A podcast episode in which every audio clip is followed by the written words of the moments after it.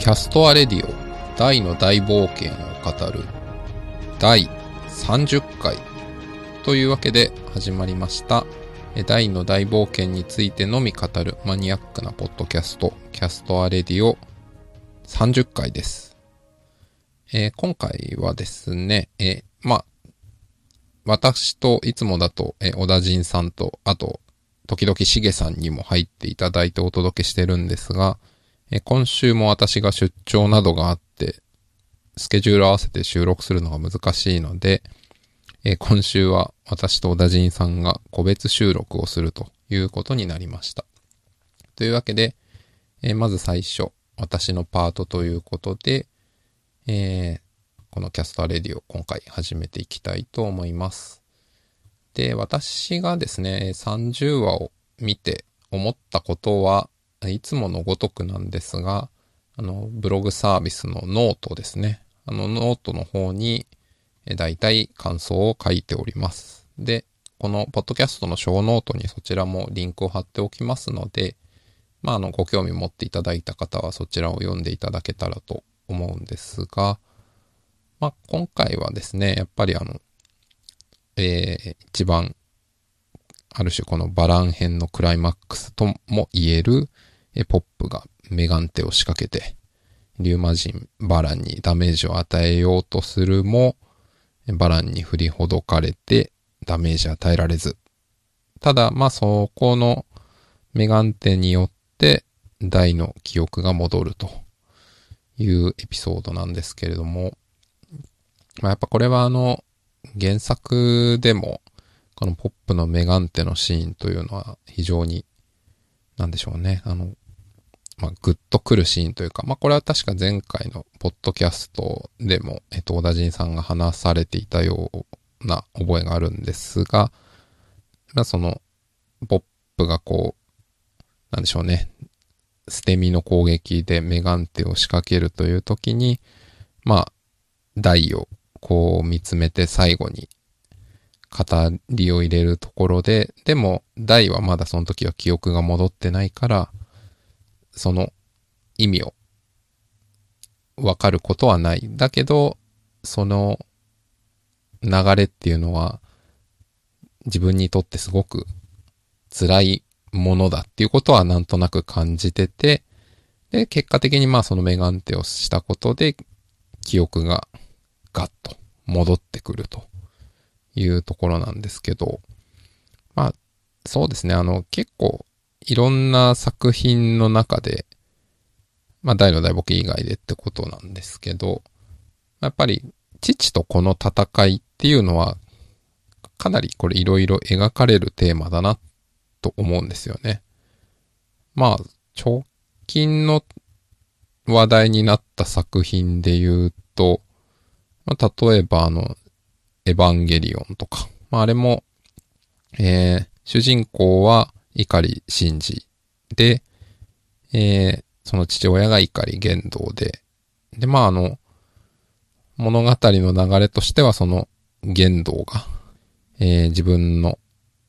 亡くした妻、碇ゆいか。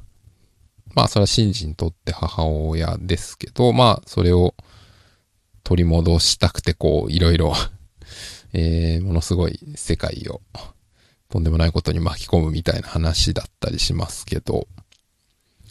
あとはですね、えっと、まあ、この親子対決みたいな話だと、あの、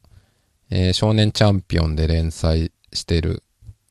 グラップラーバキシリーズとかも、まあ、結構有名ですよねというか、まあ、僕も昔から結構読んでたりして、まあ最近は正直あんま読んでないんで、最近はの状況はわかんないですけど、まああれもそのグラップラーバッキの元々のテーマっていうのは、主人公バキがいて、その父親のハンマ裕次郎っていうのが、えー、ま、世界最強の存在という設定があった上で、まあ、その父親に勝つために主人公は強くなっていくというのが結構物語の骨子にあったりしますね。まあなのでやっぱりこの父と子、まあ特に息子ですよね。その父と息子っていうのは、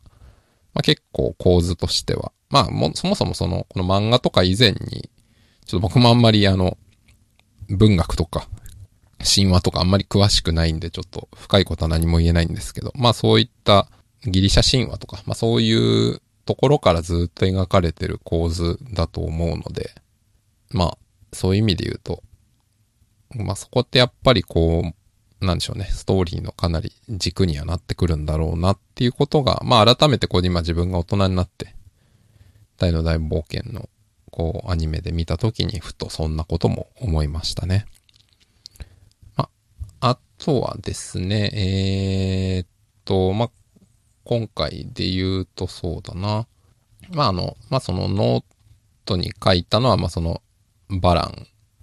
がやっぱりこう、矛盾を抱えた存在みたいな話を書きましたけど、まあ、あともう一個書いたのは、あの、メルルですよね。まあ、メルルは、えー、最初、ポップにあって、あれでもどこから、えっと、あれか。あの、あれですね。えっと、メルルがポップのことを、なんとなく好きだっていう風に意識し始めるのは、えっと、ダイが、えっと、自分は人間とは違うと、まあ、ね、あとか人間と違うようだとみんなと友達になってもらえないよねみたいなことを言ったときに、そんなことはねえって言ってポップが言ったあたりからまあメルルはポップのことを好きになってくみたいな描写だと僕は理解してるんですけど、まあそのメルルがまあ、あの原作全部読んでる人は知ってる通り、この後のポップが、えっと、バーンパレス突入していく時の覚醒の、まあ非常に大きな役割を果たすし、あと最後、バーンの企みを阻止するっていうとこでもメルルがすごい大きな役割を果たすというのがありますけど、まあそのメルルとポップの、まあ関係とか思いみたいなのが、あの特に今回力を入れて描かれてるように僕は感じたので、まあ、そこも面白かったなと思いました。というわけで、えー、まあ僕が思った感想としてはそんな感じなんですが、あまあそうですね。まああと一個、あのさっき父と子みたいな話をしましたけど、あの、あれですね。まあ、人間の心っていうのがこのバラン編では何回か出てきますが、まあその、ドラゴンとか魔物にはないような優しさみたいなのが人間の心だっていう文脈で結構出てきますけど、まあただ、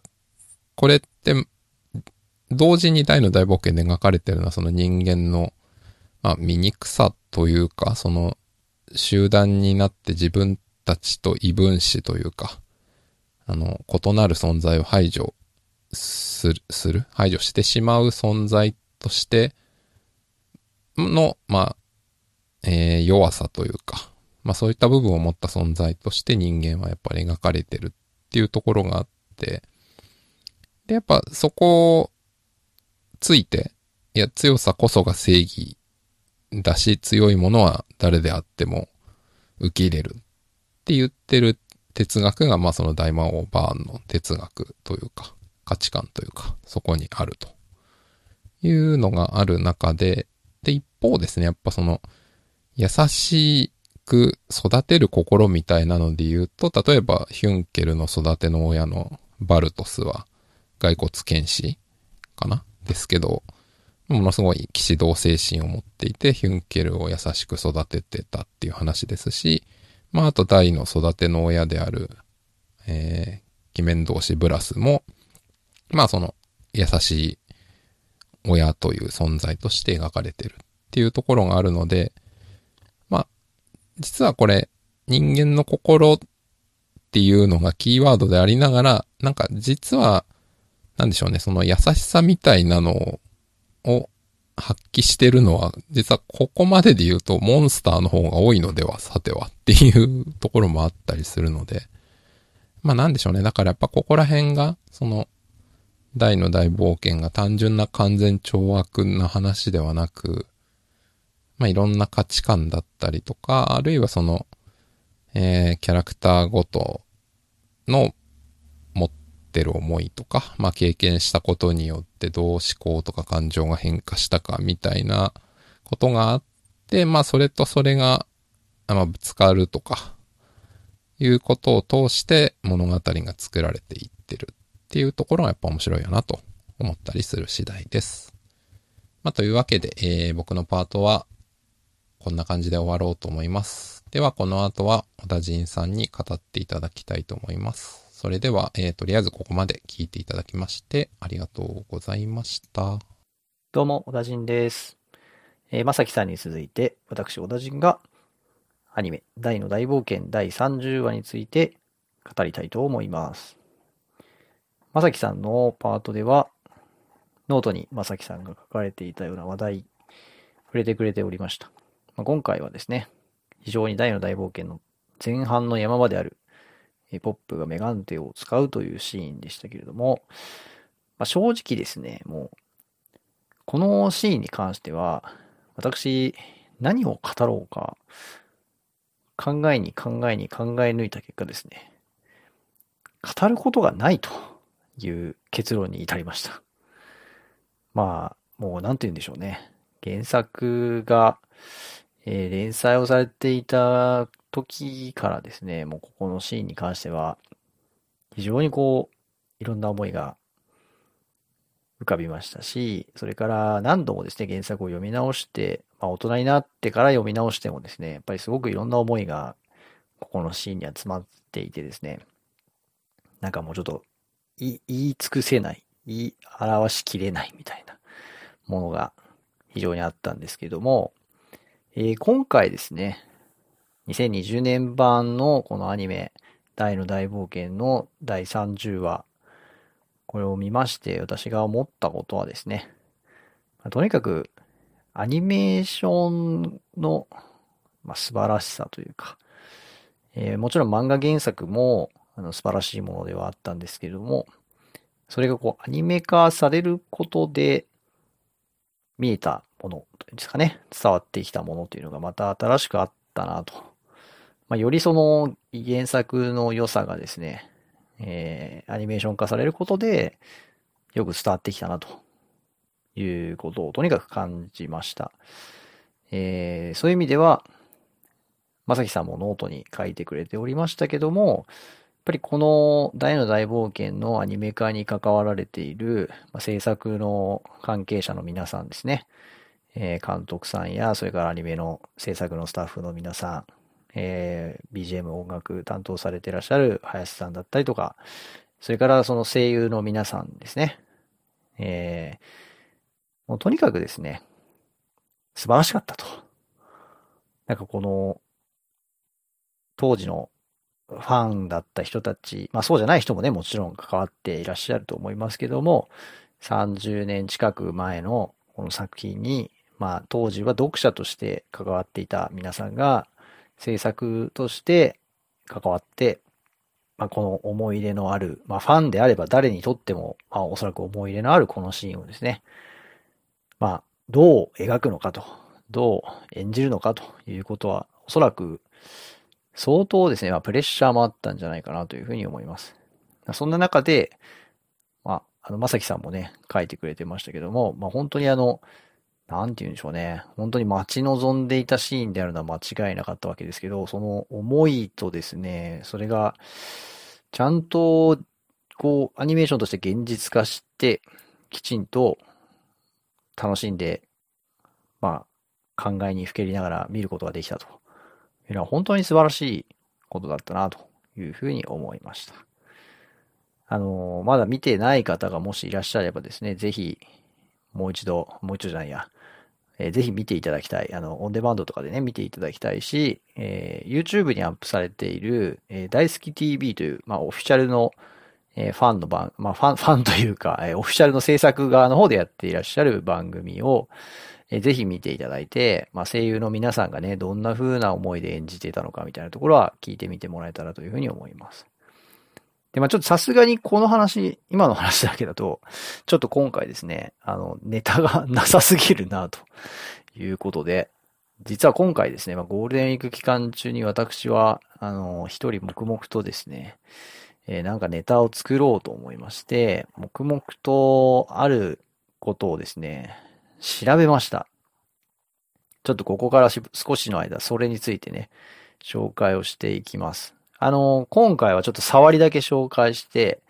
まあ、詳しいところはまたまさきさんと一緒にですね、えー収録するときに喋っていきたいなと思うんですが、えーまあ、何をですね、僕は調べていたかというと、えー今回このポッドキャストの中でもですね、たびたび話題になっておりますが、えこの2020年版のアニメはですね、非常にあの、進行ペースが速いと、えいうことで、えまあ、我々も話題にしておりました。で、まさきさんがですね、何度か、この竜騎周辺、まあ、えーバラン編になってからですね、ちょっとこう、ペースが落ちたんじゃないかというようなことをおっしゃっていて、まあ、実際どうなんだろうなということで気になったので、私今回ゴールデンウィーク中ですね、ちょこちょことこう時間を作ってですね、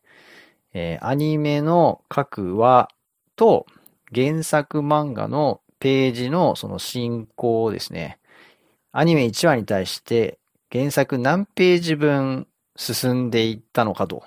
いうことを全部記録してみました。いやー、こんな、ね、ちま、ちまちまと、誰がこんな 言葉でやるんだみたいな。えーおそらく、まあみんな思っていながらも、きっと誰もやってないだろうなと思って、まあ誰もやっていないことだったら価値があるんじゃないかということで、私ですね、えアニメの1話に対して原作漫画が何ページ進んだのかということをすべて記録に取ってみました。今日はその結果を触りとしてちょっと発表して、次回の、えキャスターレディオでまさきさんとその件についてちょっとデータを見ながらですね、より詳しく話をしていきたいと思います。じゃあ今日ちょっと触りとしてはですね、実際、えーアニメ大の大冒険2020年版では、えー各は何ページ原作を、まあ、えー使用していたのかと。原作どのくらい進んでいたのかということをちょっと紹介したいと思います。えーまずですね、えーそもそも原作漫画というのが、1話何ページぐらいで進むのかということをインフォメーションとしてまずはお伝えしておきます。えー原作、週刊少年ジャンプに当時、まあ、連載をされていたダイの大冒険ですけども、大体ですね、ジャンプ漫画というのは1話、まあ、19ページ前後ぐらいで進みます。えー短いと17ページで、えー終わってる時もありますし、えー例えばですが、え連載開始、まあこれ連載開始をどこに置くかってあるんですけど、あの、デルパイルイルと大、大爆発という、あの、いわゆる、えー最初の5話分を除いた、えーまあ、いわゆる週刊連載が本当に始まった最初の1話目は勇者の家庭教師という話になるんですけど、ここはですね、やっぱり最初の1回目ということで31ページ使っていますと。で、それ以外は基本的にですね、19ページ前後で1話原作漫画は進んでいます。まあ、これが要はアニメになった時にアニメ1話で原作何ページ分がこう使われてたのかということをこう全部ですね、集計しました。で、なんで今回ちょっとまあページ数っていうふうに今言ってるかというと、えー実際ですね、集計をしてみるとわかるんですが、えーいわゆる原作漫画の終わりの部分、1話、2話、3話という、まあその話数の区切りの部分でアニメが1話でこう終わってない時があるわけですね。えー途中、えー原作漫画の1話の途中まで進んで、えーアニメの1話分が終わってると。こういう場面があるので、話数でカウントすると、まあ、ちょっとズレが起きてしまいますので、今回はですね、私、丁寧に全部ページ数を確認して、えーページでカウントをしてみました。というインフォメーションがあった上で、まずですね、じゃあ、皆さんちょっとね、予想してみていただきたいんですけど、大体今どのぐらいの、えーページ数が1話で消費されているかというですね、まあ、予想してみていただけたらと思います。さあ、どうでしょうかね。まあ、原作漫画1話が、まあ、大体19ページと考えて、まあ、なんとなくですね、今までの話の中でいくと、えー3話分ぐらい、原作3話分ぐらい、まあ、3から4話ぐらい使っていいんじゃないかみたいな話があったと思います。まあ、単純計算で19ページかける3話とすると、まあ、57ページが、えー3話分のページ数、原作のページ数になりますと。さあ、実際ではですね、私が集計してみた結果をちょっと紹介してみたいと思います。まずですね、えー、第30話までの、えー、アニメ1話目のですね、小さな勇者大から、えー今回の第30話、えーポップの覚悟までの、えーその30話の、えーページ数の平均値というのが68.1ページです。68.1ページ。えー先ほど、まあ3話で57ページという話ありましたので、まあ3話よりもちょっと多いぐらい、まあ4話まではいかないぐらいのページ数で、えー平均進んでいますと。で、最大値と最小値をカウントしてみました。最大値はですね、なんと1話の中で原作漫画に相当、えー対してですね、94ページ進んでいるというのが最大値でした。まあ、大体5話分ぐらいに該当しますかね。で、最小値。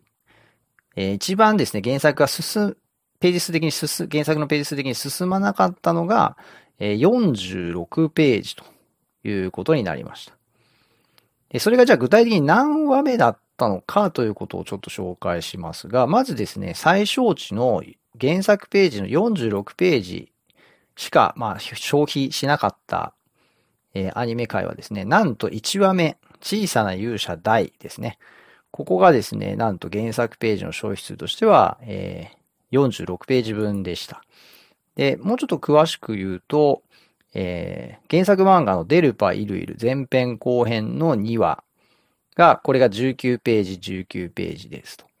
で、さらにですね、アニメ小さな勇者大というこの1話目はですね、えー原作漫画の大爆発前編の1ページ目から8ページ目までが、えーもうアニメの1話目の中に描かれていましたので、えー19ページと19ページ、38ページ、さらに、えー8話、8、あ、ごめんなさい、8ページですね。足して46ページがアニメ1話目の原作消費ページということになりました。これがですね、実は一番、えー消費した原作ページ少ない回だったと。えーアニメの1話目を見たときに我々ですね、まあ、ロモスに行かないでこう、船の上で勇者と戦う、偽勇者と戦うみたいなシーンで、だいぶこう原作カットしましたよね、みたいな話で盛り上がってですね、えーすごいこう時短してますよね、なんて言ってたんですけど、実は、このアニメの1話目はですね、一番原作のページ消費数が少なかったという、意外な事実が分かりました。ではですね、続いて、えー最大値である94ページ、原作のページ数で94ページを消費していたのは、一体アニメの何話目だったのかということになるんですが、ここはですね、なんと、第19話、アバン流最後の奥義。これがですね、原作ページの、まあ、該当ページで言うと94ページ分を消費していました。えー話数で言うと、まあ、5話分ぐらいを消費するという。えーここがですね、えー今回の2020年版のアニメで描かれた中で最も原作ページを、えー大、大量に 消費した、えー描き切った1話になるということであります。アバン流最後の奥義なので、えーいわゆるフレイザードと戦って、えー空列山を、まあ、出す手前のところですね。そこのあたりが描かれたところです。実はここですね、えー爆弾岩とフレイム軍団との戦闘シーンが大幅にこうカットされていたりしたので、えー実際やっぱスピードをかなり進みは速いところだなというふうに思った部分ではあるんですが、えー原作のページ数にしたときに94ページ、まあ、約5話もう一気に進むというですね、非常にこのペースの速い回でありながらも、まあ、さらにですね、えー実際に、えーですね、フレイザードを倒すシーンというのは、その次の回なので、えー結構ですね、このヒュンケルとハドラーと戦うのがその18話で、えーその後に、えーフレイザードと戦って、で、最後決着つけるまでがその次の話ということで、まあ、かなりですね、ここ、えーまあ、原作のページ順次でこう進めていっちゃうと、このヒュンケルとハドラーとの戦いの盛り上がりがあって、えー、フレザードを倒すまでの間に、まあ、2話アニメ消費しちゃうっていうのは、やっぱちょっとこう、スピード感とかね、えー、中だるみしちゃうみたいなところが、あ想像されたのかな、ということで、結構思い切った、えー、話数の使い方をして、あの、ストーリーを進めたのかなというふうに感じておりました。えー、まあ、ちなみにですね、えー、今の94話というのが一番ページ数を消費していた回で、2番目にページ数を消費していたのはですね、89ページ分を消費していた、アニメ第6話、獣王クロコダインの回ですね。ここもですね、例えば、あの、マームとミーナがネイル村に帰るシーンが、まあ、森の中のやりとりにこう変更されたりですとか、まあ、ハドラーのこう軍団の解説が省略されて、えー、クロコダインによる簡単な解説で、まあ、終わるようになったりとか、えっ、ー、と、ダイとポップの、えっ、ー、と、あの、キャラの名前が出てこない敵が、えっ、と、ライオンヘッドかな？とのバトルが省略されていたりと。いうことで、結構ここも、あの、原作ページ数をこう、えー、省略するシーンが多かった。回だったんですけど、やっぱりですね、ページの進み具合としても89ページということで、かなり、えー、一気に進んだ回だったのが、第6話10億ロコダインでしたね。ここもですね、結構ですね、あのやっぱあの、マームがこの後仲間になって、えー、実際クロコダインと戦ってクロコダインを倒してっていうふうに、まあ結構ですね、話数をあ消費していかなきゃいけない部分だったので、おそらく、まあ、最後のね、戦いの方に、えー、早く持っていくために、手前の部分は、まあ、さっと終わらしたのかなというような場面ですかね。えー、こんな感じでですね、まあ、いろいろこう、計算をして、集計をしてみたんですね。で、実際じゃあ、その、えー、バラ編、流域周辺バラ編になってきて、ペースが落ちたのかということに関してなんですけれども、えー、結論から言うとですね、ペースは特に落ちてない。えー、まあ、どっちかというとですね、えー、例えばなんですけど、えっ、と、フレイザード編の中でもですね、え、例えば、50、原作のページ数で言うと55ページぐらいの平均値で、えー、進んでいってる回がですね、3、4回続いて、その後に、えー、70ページから90ページとボーンと一気にこうペースアップして進むみたいな回が、えー、3回ぐらい続いてえ、その後ですね、またちょっとペースが落ちて、またペースが上がってと。実はですね、グラフにしてみると、えー、ちょっとこう、波があるんですね。ページ数の消費に波がありました。で、大の、えー、秘密という、えっ、ー、とですね、アニメでいう28話、まあ、それからその前の陸戦記ラーハルトの27話と、あと29話バランの怒り。ここはですね、実はそのページ数の進みがちょっと落ちた回ですね。55ページ前後ぐらいで、えー、ページ数の進行があるんですけど、実は今回の第30話、ポップの覚悟に関しては、ページ数的に言うと72ページ分原作ページと進んでいます。なので、またちょっとペースが上がってきているという状態になります。えー、そういう意味ではですね、まあ、平均すると先ほど言った68は平均で進んでいるんですけど、えー、その平均よりもちょっとまあ下回る回が何回か続いて、まあ上回る回が何回か続いて、また下回る回が続いてと。こんな風にですね、3回ぐらいを周期にですね、こう今ペースがちょっと上がったり下がったりっていうのを繰り返しているっていうような状態になってるのが、今回集計してみて分かりました。えー、まあ、今後ね、どうなっていくかっていうのは、ちょっとよ、まあ、わからない部分ではありますけども、おそらくまあ、こういうペースで続いていくんじゃないのかな、というふうに、まあ、想像できるかな、というところです。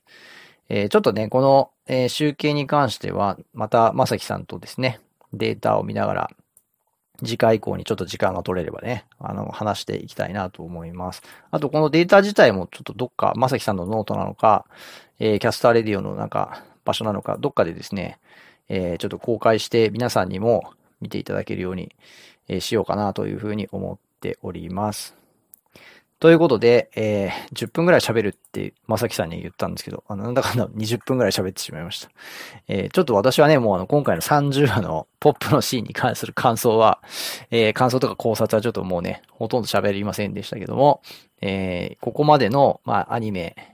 えー2020年版のアニメの話がどのぐらいこう原作1話を、原作を消費して、えー作られているのかと、使用して作られているのかというところをデータから見て、お話をしてみました。えーいかがでしたでしょうか。えー今後もちょっとこれね、あの、記録を続けて、えーいけたら続けてみようかなと思います。えーでは皆様、また次回第31回のキャスターレディオでお会いしましょう。ありがとうございました。